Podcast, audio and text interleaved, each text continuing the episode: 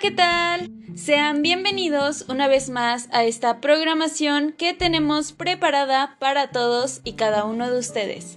Este programa, este segmento que lleva por nombre El Diario de las Emociones. Yo soy Priscila y quiero darles la bienvenida una vez más a este segmento en el cual nosotros platicamos, comentamos, analizamos, en general conversamos sobre temas que están relacionados con nuestra mente como eh, el cómo pensamos, cómo actuamos, cómo nos sentimos, cómo lo expresamos, cómo nos comportamos y en general todos estos aspectos que estarán relacionados con nuestra salud mental.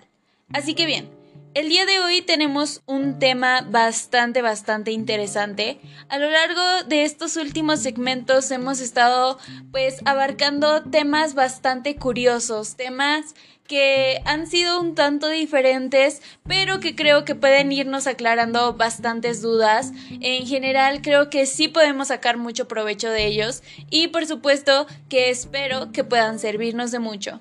Así que bien, el día de hoy estaremos hablando acerca de em, un aspecto que va a involucrar mucho en nuestra cultura actual. Sabemos que en la actualidad eh, la mayoría de las cosas se manejan a través de redes sociales y en general lo que son los celulares. Así que el día de hoy estaremos hablando acerca de las aplicaciones móviles podrán tratar problemas de salud mental.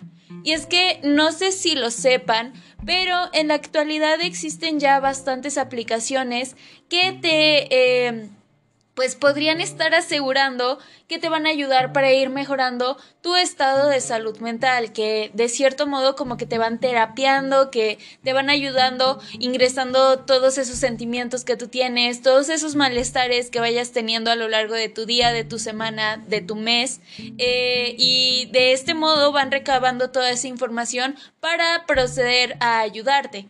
Entonces vamos a estar hablando de este tema que a mí me parece sumamente interesante. Les repito, es bastante curioso es un tanto diferente a lo que generalmente abordamos, pero que me parece muy importante de tratar. En un momento más, iniciamos.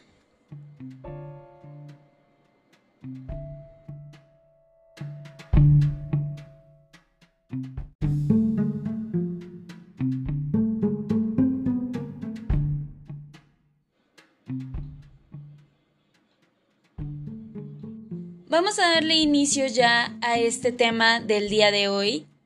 Bueno, antes de introducirnos de lleno a este tema del día de hoy, me gustaría compartirles, eh, pues sí, dentro de esto, una aplicación que fue muy popular, que es, eh, pues sí, que fue realizada para esta parte de tener un acompañante en tanto nuestras emociones.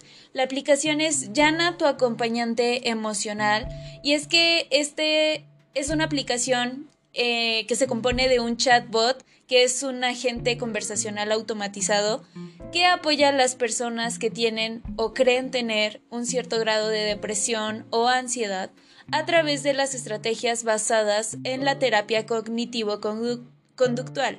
Yana eh, pues tiene herramientas bastante útiles y prácticas de la terapia en donde se maneja de una manera amigable, simple e inteligente para poder ayudar a manejar los estados emocionales que tú o que cualquiera le vaya comentando eh, cualquier día y a cualquier hora. Si es necesario, se comenta que Yana puede canalizar con líneas de crisis o con profesionales de salud mental para empezar un proceso terapéutico de una manera inmediata es básicamente como ese chat que va a estar ahí presente para cuando uno necesite desahogarse. Entonces, dentro de esto hay pues obviamente muchas otras aplicaciones que tienen funciones similares eh, o objetivos similares, pero ¿podrá en el futuro una aplicación móvil tratar la ansiedad, la depresión o incluso detectar posibles pensamientos suicidas? En realidad, esos recursos ya existen. Entonces, estaremos analizando este fenómeno a lo largo de este segmento.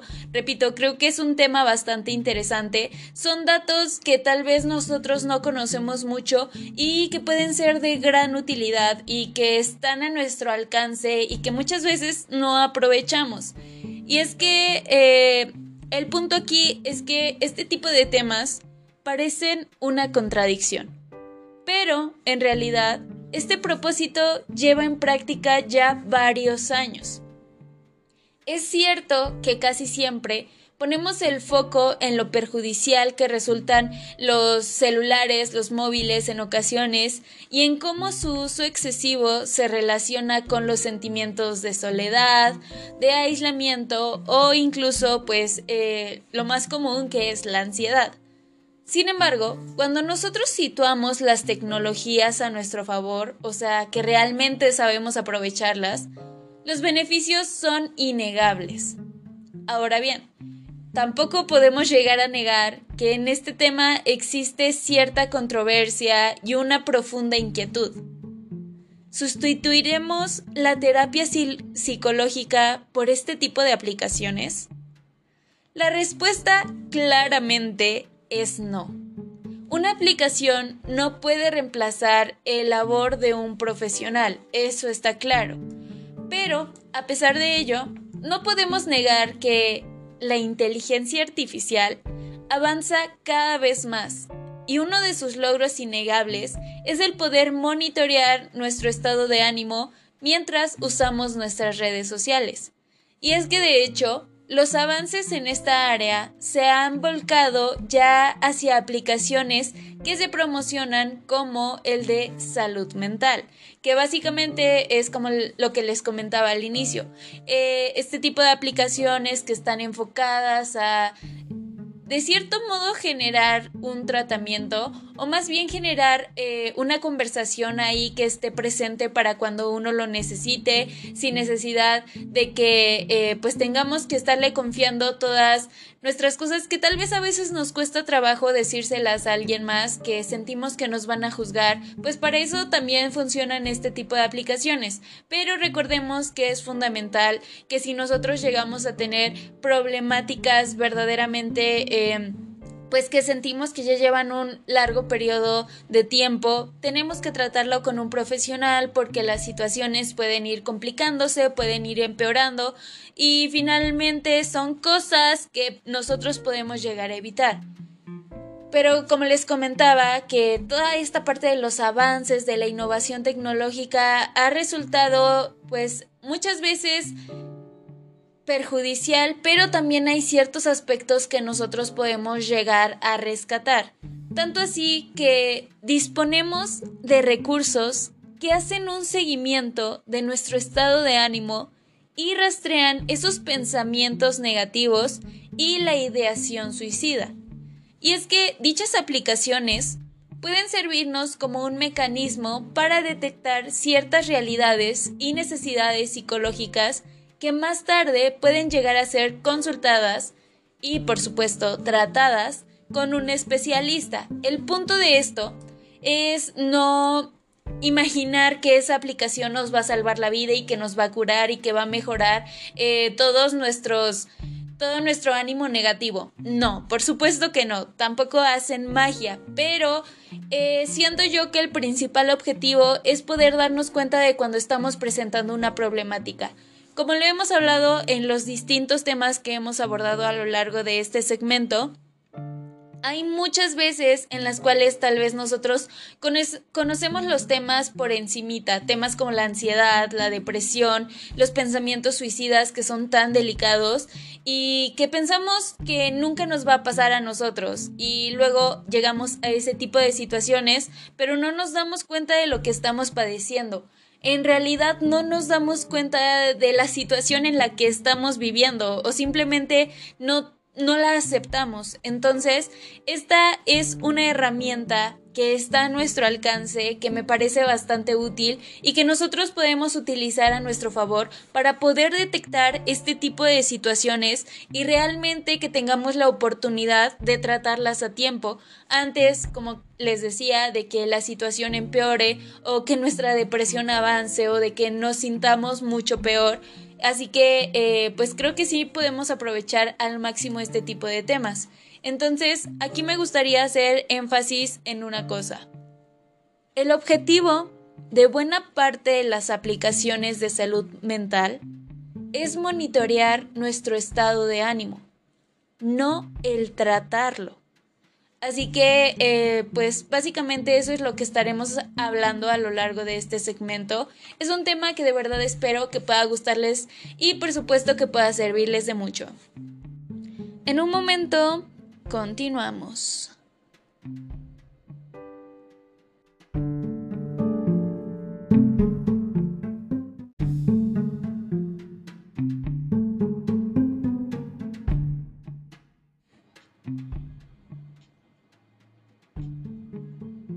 Vamos a continuar con más de este tema del día de hoy. Bueno, como comentábamos hace un momento, existe ya un sinfín de aplicaciones que nosotros podemos aprovechar y bueno, pues hacer uso de ellas para poder identificar alguna problemática de, que tengamos en cuestiones de depresión, ansiedad y este tipo eh, de sentimientos.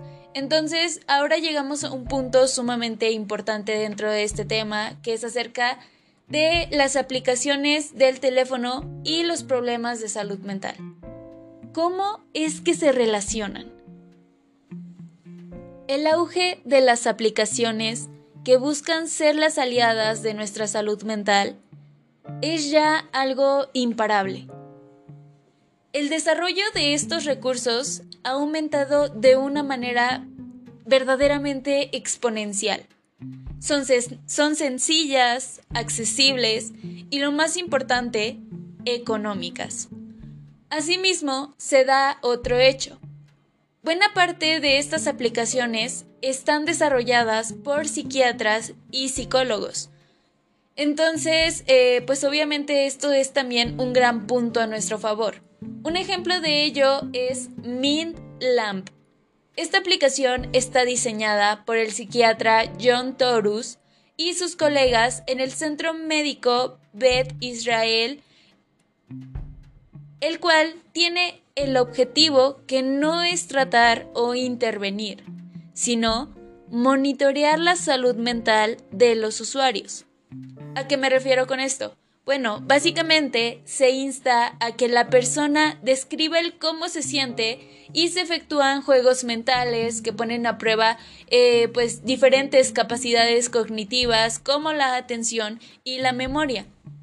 La persona puede ir tomando conciencia de cómo se encuentra y esto claramente le puede instar a efectuar ciertos cambios, eh, tal vez en hábitos o en algunas situaciones o ya directamente tratarlo con algún profesional. Por lo tanto, a la pregunta de si las de si podrán las aplicaciones del teléfono tratar los problemas de salud mental, bueno, nosotros podemos decir que a día de hoy solo buscan evaluar y promover mejores estilos de vida.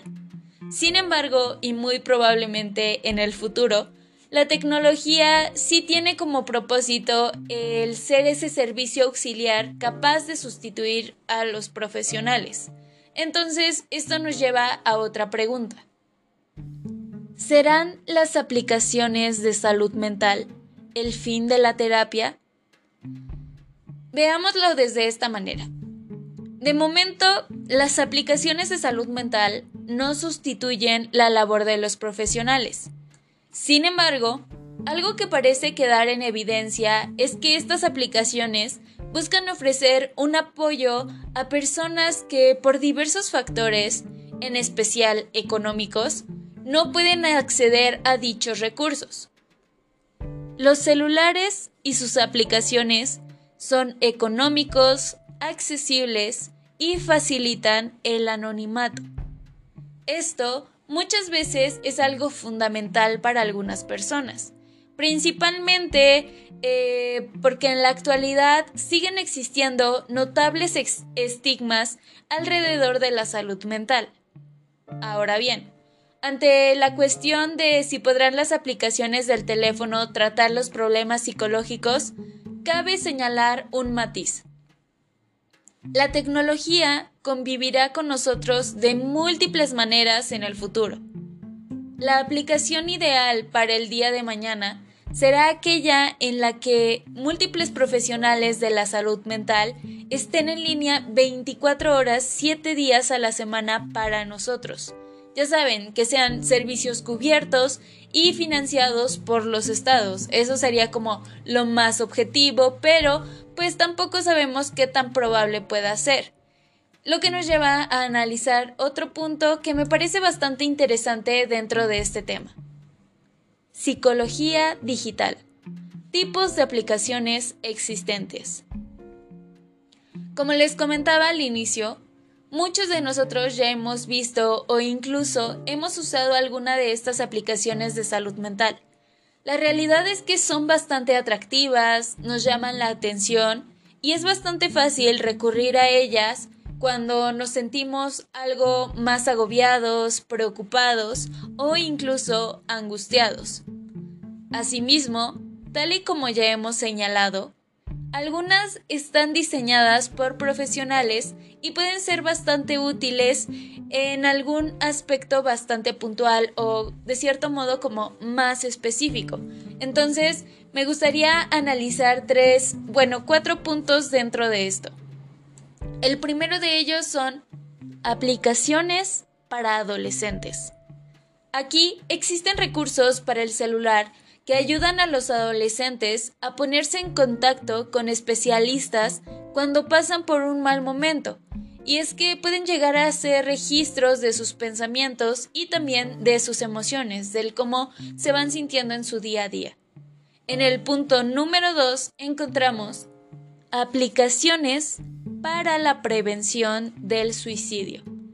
Y es que este tipo de aplicaciones aún deben desarrollarse un poquito más, pero son bastante útiles para detectar pensamientos negativos e ideación suicida.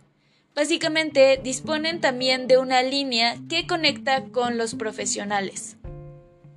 En el punto número 3, las aplicaciones para la ansiedad, que creo que es ahorita como de los puntos más reconocidos y es que este tipo de aplicaciones cuentan con ejercicios de meditación, relajación profunda y ejercicios que están basados en la terapia cognitiva conductual. Y el último de estos puntos que me gustaría compartirles es acerca de aplicaciones para el control de las adicciones. Así es, este es otro recurso muy común que busca ayudar a las personas con diversas adicciones a controlar sus impulsos, sus pensamientos, entre otros tantos factores. Pero bien, en un momento más regresamos para continuar, básicamente ya para concluir este tema del día de hoy. Tema que de verdad espero que les esté gustando y por supuesto que pueda servirles de mucho. En un momento más Continuamos.